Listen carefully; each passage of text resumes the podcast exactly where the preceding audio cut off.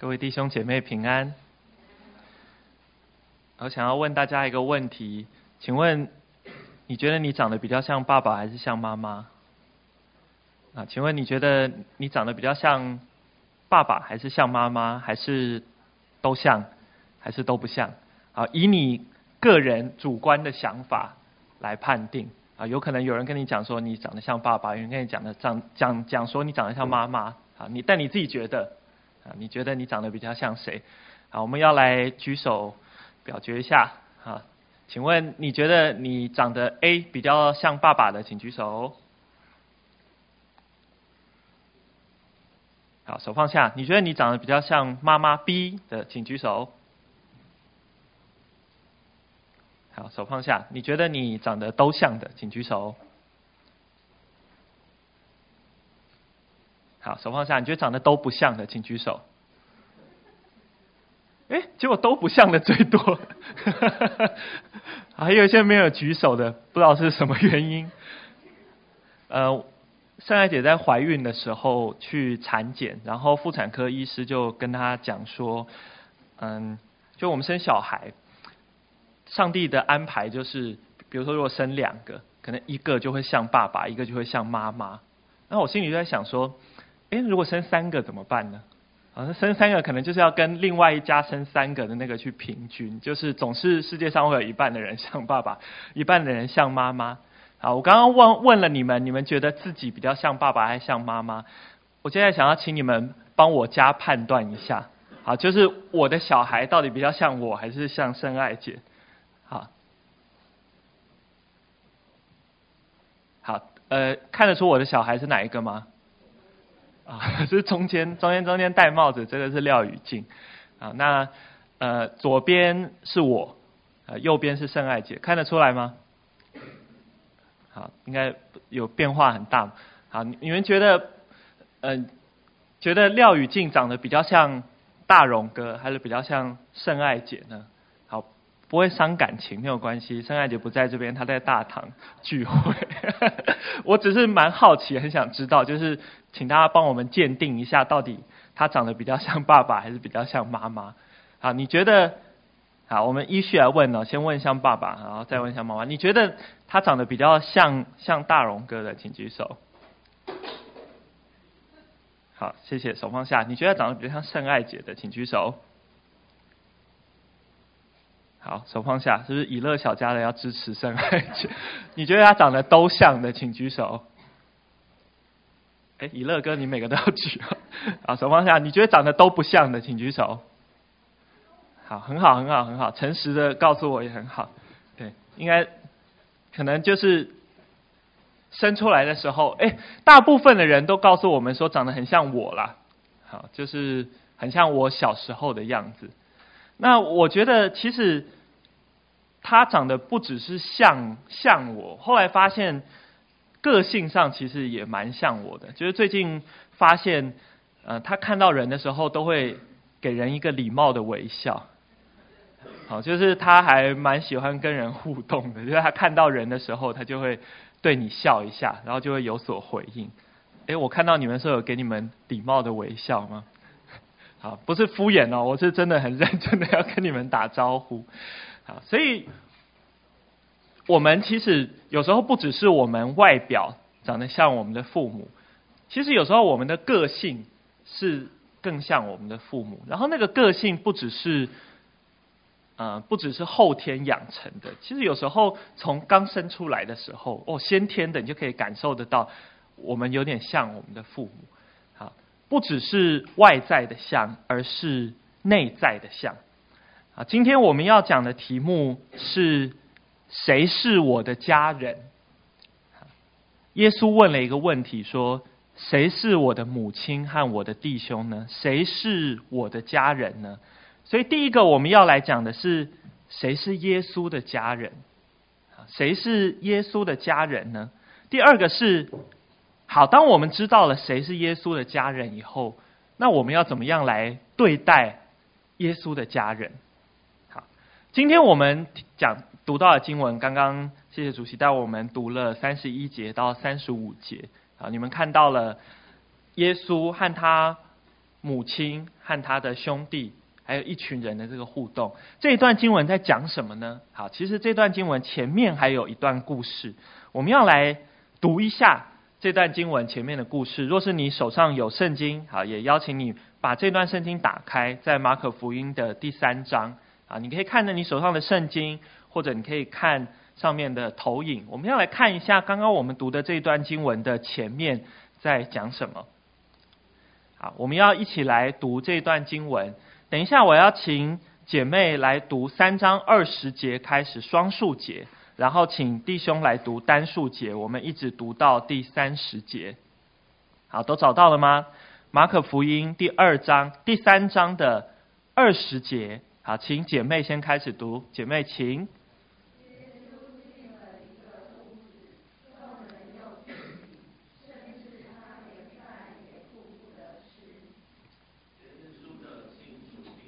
就出来要拉住他，因为他们说他癫狂了。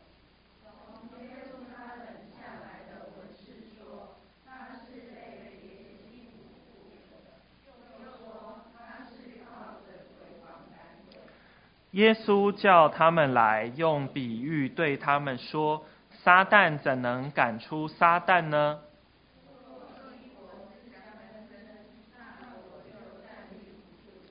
若一家自相纷争，那家就站立不住。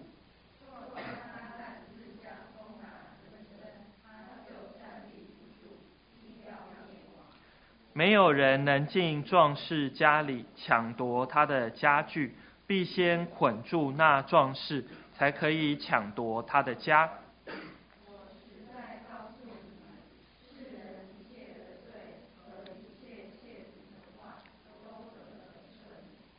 凡亵渎圣灵的，却永不得赦免，乃要担当永远的罪。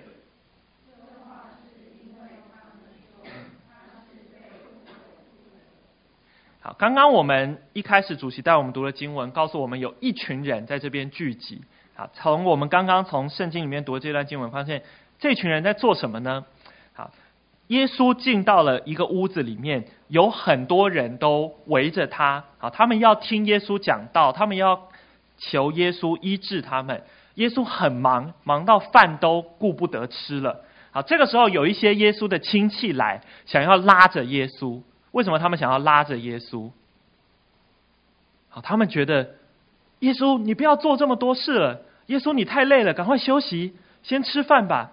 啊，耶稣，你不要再做那么多事了。如果你被那些文士盯上怎么办？他们想要拉住耶稣，不要让耶稣继续在那边讲道，继续去医治人。好，这个时候文士就开口讲话了，然后文士就对耶稣说：“你是靠别西卜，他是被别西卜附着，你是用鬼王来赶鬼。别西卜是什么？啊，别西卜是撒旦的另外一个名字。”啊，意思就是说，耶稣为什么可以赶鬼？耶稣为什么可以做这么多神迹啊？他身上有撒旦啦，他是靠着魔鬼的力量，他才可以做这些事情。啊，那耶稣就跟他们解释说，我并不是靠着撒旦的能力赶鬼。耶稣讲了一个比喻，这个比喻在说什么呢？他说，这个好像如撒旦好像一个家，它是一个阵营啊。如果呢？这个阵营互相打来打去的话，那这个阵营怎么能够成立？怎么能够维持着呢？所以呢，他说我跟撒旦不是同一个阵营的。如果你说啊，我是撒旦附在我身上，然后我也要去打赶出那个鬼，那这样不是撒旦自相纷争，自己打自己吗？所以我不是靠着撒旦赶鬼。然后耶稣接着对他们说。第二十八节，我实在告诉你们，世人一切的罪和一切亵渎的话都可得赦免；凡亵渎圣灵的，却永不得赦免，乃要担当永远的罪。耶稣对着那些文士说：“我不是靠着撒旦赶鬼，我是靠着圣灵的能力赶鬼。你们却说我是靠着撒旦赶鬼，你们这样是在污蔑圣灵，是在亵渎圣灵。你们明明看到这是一个上帝的工作。”你们却说：“哦，这个是魔鬼的工作。”你们讲了这样的话，这样的罪是不能够得到赦免的。耶稣这样子对那些文士说：“啊所以，当我们看到这一段经文在讲着耶稣在教导人、在医治人的时候，有一群文士过来，跑来指责他说：“啊，你能够做这些事，你其实是靠着魔鬼在赶鬼啦。你不是真正靠着圣灵、圣灵的能力在赶鬼，你是用魔鬼的能力去赶鬼。”但耶稣告诉他们说：“我不可能靠着魔鬼的能力去赶鬼，因为他如果自己打来打去，他不是要灭亡了吗？”好，接下来我们就要看到我们刚刚所读的这一段经文。好，也是请大家，我们再一次来读这一段经文。接着刚刚那一段经文哦，三章三十一节到三十五节啊，请弟兄来念单数节，请姐妹来念双数节。三十一节，弟兄请。母亲和弟兄来站在外边，打发人去叫他。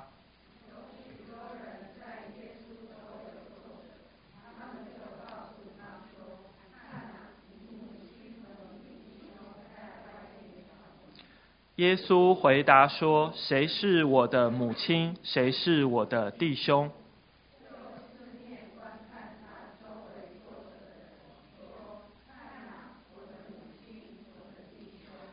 凡遵行神旨意的人，就是我的弟兄姐妹和母亲了。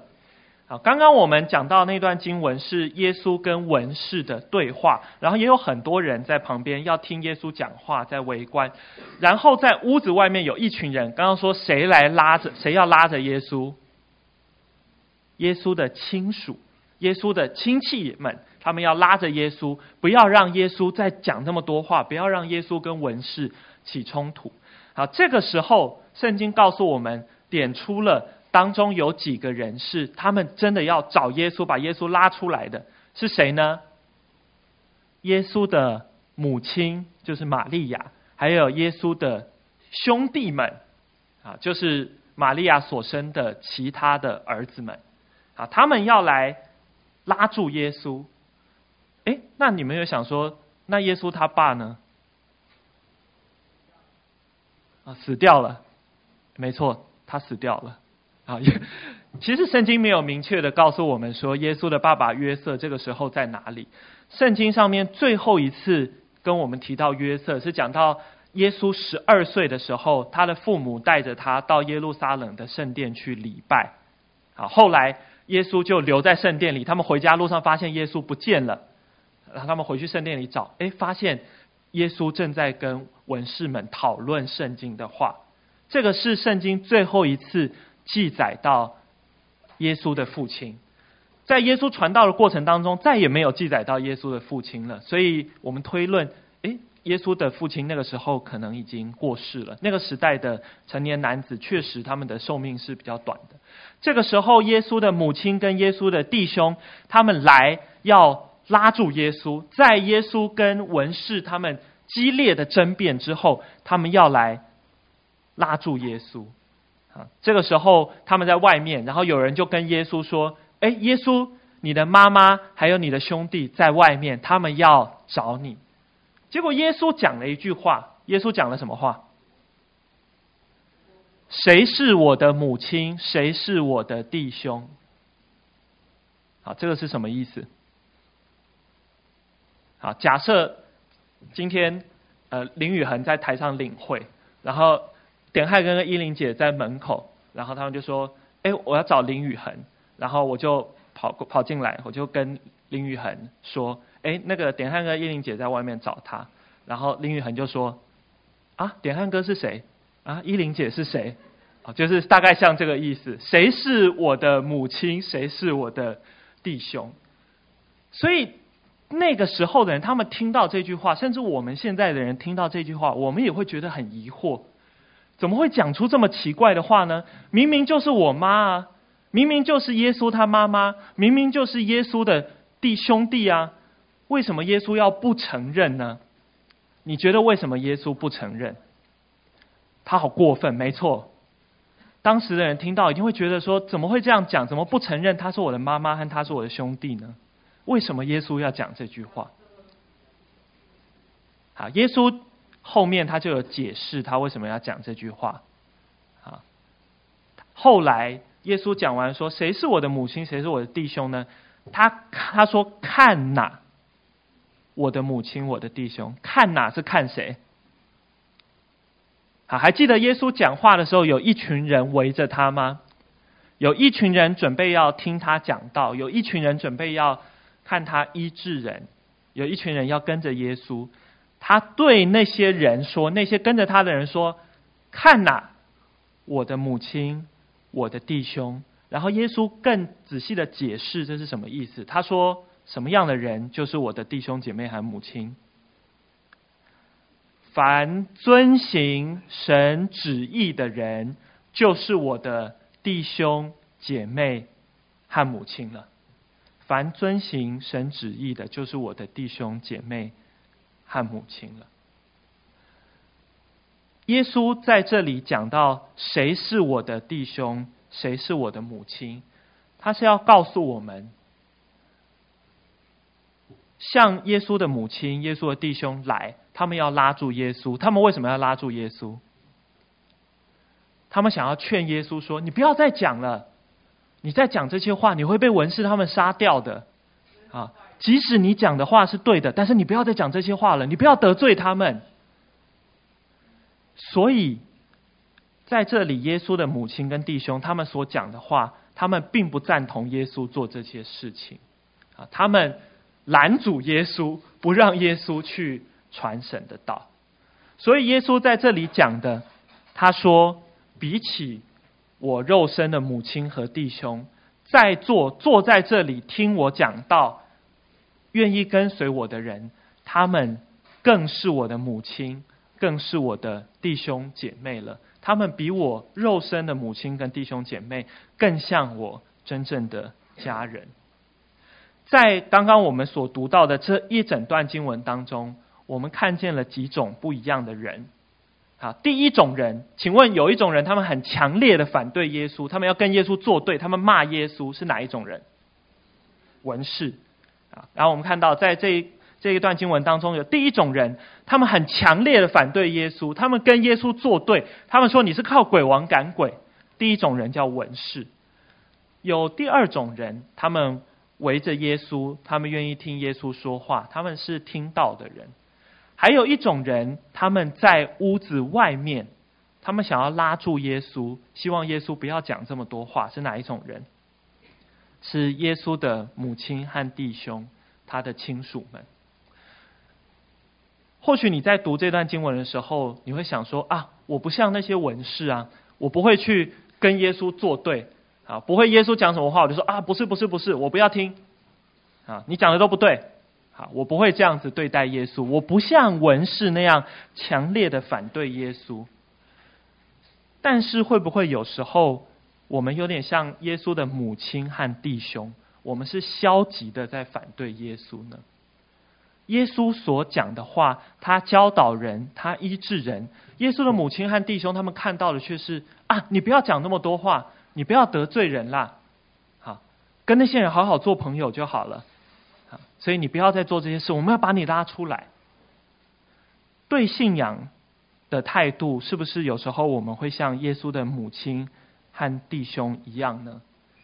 在你在学校的时候，有时候你讲到跟信仰有关的事情，你怕别人知道你是基督徒，或者你当你看到有同学做不对的事情的时候，你不敢直接的指责他们，但是你会说啊，没关系，没关系。好，就不要做这样，不要得罪别人，这样就好了。你其实是消极的，没有听耶稣的话。这是耶稣的母亲和弟兄。在这里，耶稣说他真正的家人是这三群人当中的哪一群人？好，是中间那一些听到的人。然后耶稣怎么说这群人？他们是怎么样对待神旨意的人？他们是遵行神旨意的人。请问在座的每一位参加青少年主日崇拜的弟兄姐妹们，你们是这三群人当中的哪一群人呢？希望我们每一个都是当中听到的遵行神旨意的人。若我们每个人都是遵行神旨意的人，耶稣说：“我们是他的谁？耶稣说我们就是他的家人，耶稣说我们就是他的母亲和他的弟兄了。如果在这里的每一个人，我们都是遵行神旨意的人，都是愿意跟随耶稣的人，我们彼此就是家人。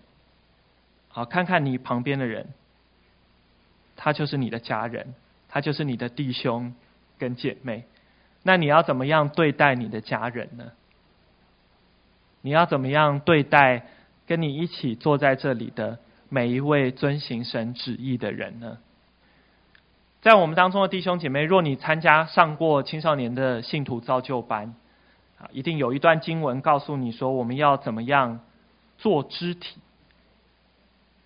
啊，我们要一起来读哥林多前书十二章的二十到二十七节。哥林多前书十二章的二十到二十七节。好，这段等一下一样，请女生来读双数节，然后请男生来读单数节。啊，哥林多前书十二章的二十节，姐妹们请。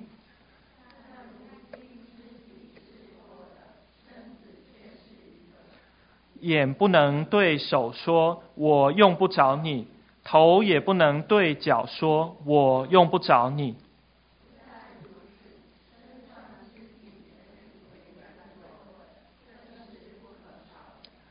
身上肢体，我们看为不体面的。越发给他加上体面，不俊美的越发得着俊美。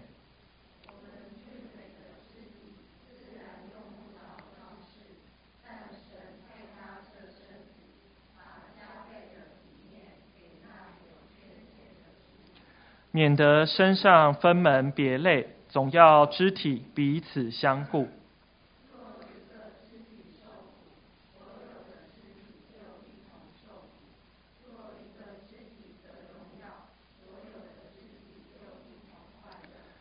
你们就是基督的身子，并且各自做肢体。这段经文告诉我们有两种东西：第一种叫做肢体，第二种叫做身子。啊，身子很可以理解，身子就是我们整个人的身体，一整个人。好，那肢体是什么东西呢？肢体就是器官。就是你身上一个一个不同的器官，你有眼睛，你有耳朵，你有鼻子，你有嘴巴，啊，你有各式各样的器官。他说，我们身上有很多个器官，但是我们只有一个完整的身体。如果你身上的眼睛对你身上的手说：“啊，手你没用啦，你都看不见，不需要手了。”好，或者是说，头也不能对脚说：“啊。”脚你没有什么用处了，你都不会思考，好，脚砍掉算了，可以这样子吗？好，不能这样子。为什么不能这样子？因为在我们的身上，不同的器官有不同的功用。如果我们全身都是眼睛，那这样我们闻不到味道，我们也没有办法行走。如果我们全身都是耳朵，我们根本看不见东西，我们没有办法吃东西，同样我们也没有办法活动。所以这段经文告诉我们，我们身体上有不同的器官，是为了要满足不同的功用，让整个身体可以发挥它完整的功用。这个经文告诉我们，我们这里的每一个人，就好像身体的器官一样。好，在我们当中有一些人，你的视力特别好，啊，不是说你的视力就一点五、一点二，好，叫视力特别好，是说。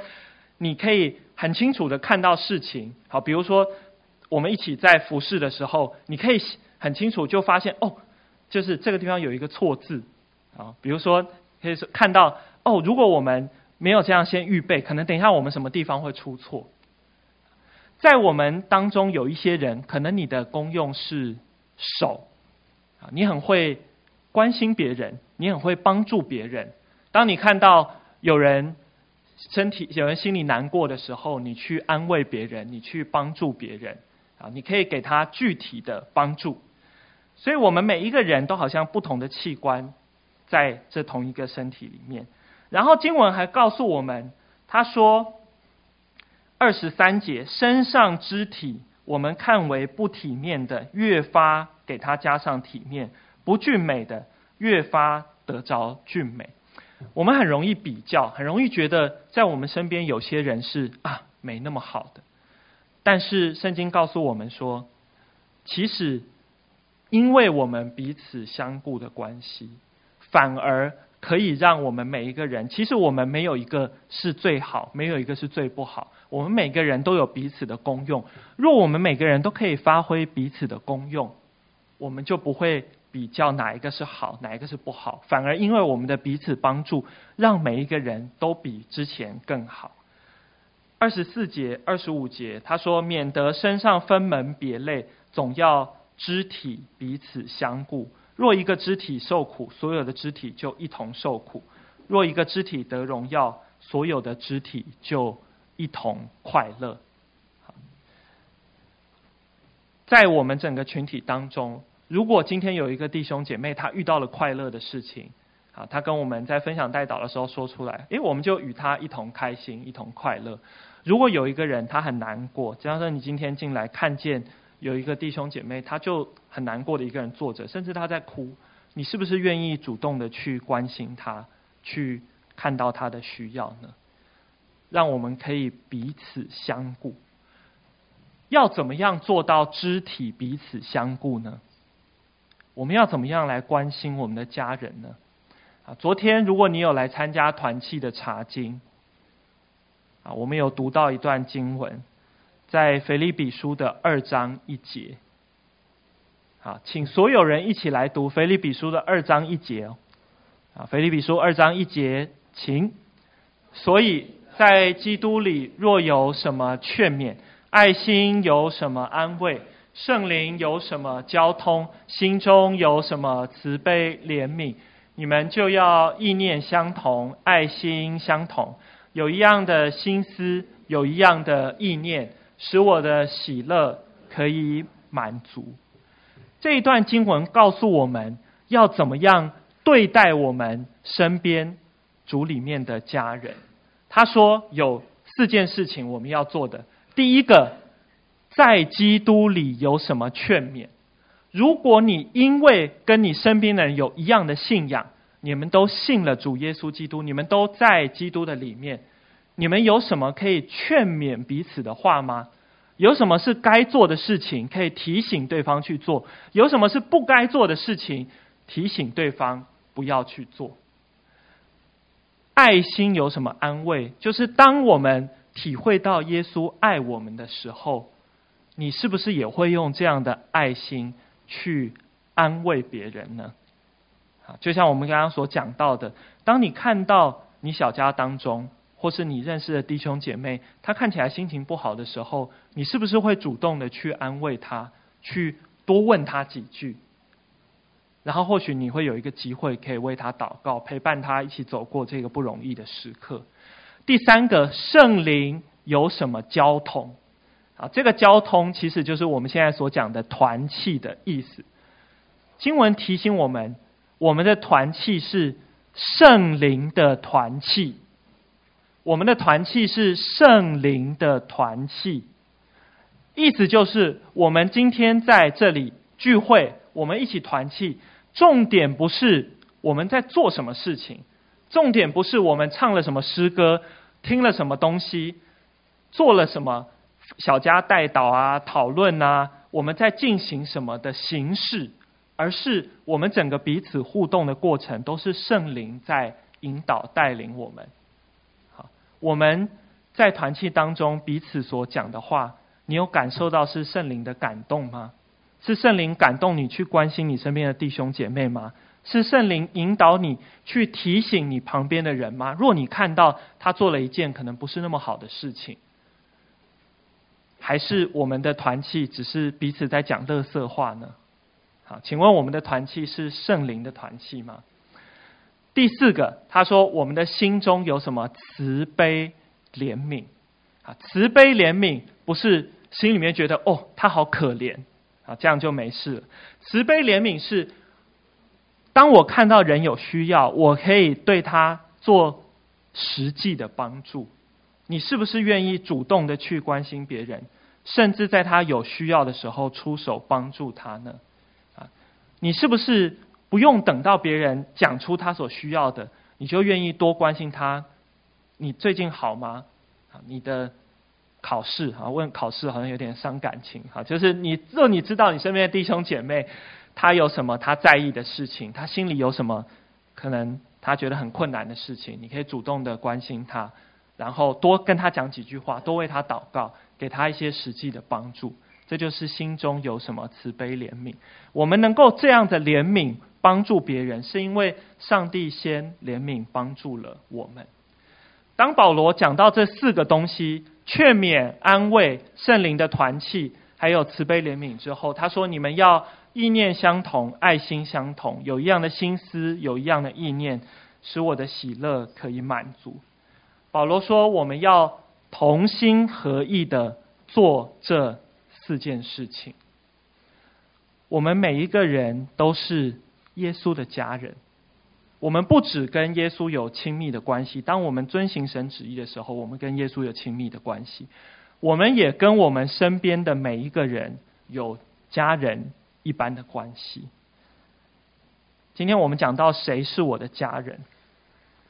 谁是耶稣的家人呢？如果我们觉得我们从小在教会长大，啊，我们从小就做基督徒，可能我在妈妈肚子里的时候，我就在信友堂。并不因为我们肉身的关系，我们就成为耶稣的家人。耶稣说，遵行神旨意的，就是他的弟兄姐妹和母亲了。希望我们每一个人都能够做遵行神旨意、听耶稣话的人，成为耶稣的家人。第二个，当我们每一个人都是耶稣的家人的时候，你是不是应该也要用家人的方式来对待你身边的人呢？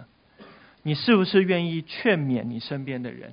你是不是愿意安慰你身边的人？你是不是愿意在圣灵的引导之下与你身边的人有团契？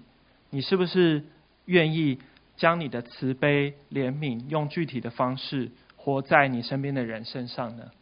好，接下来我们有一段默想的时间，要请思琴帮我们弹回应诗歌，我们一起来默想刚刚所听到的信息。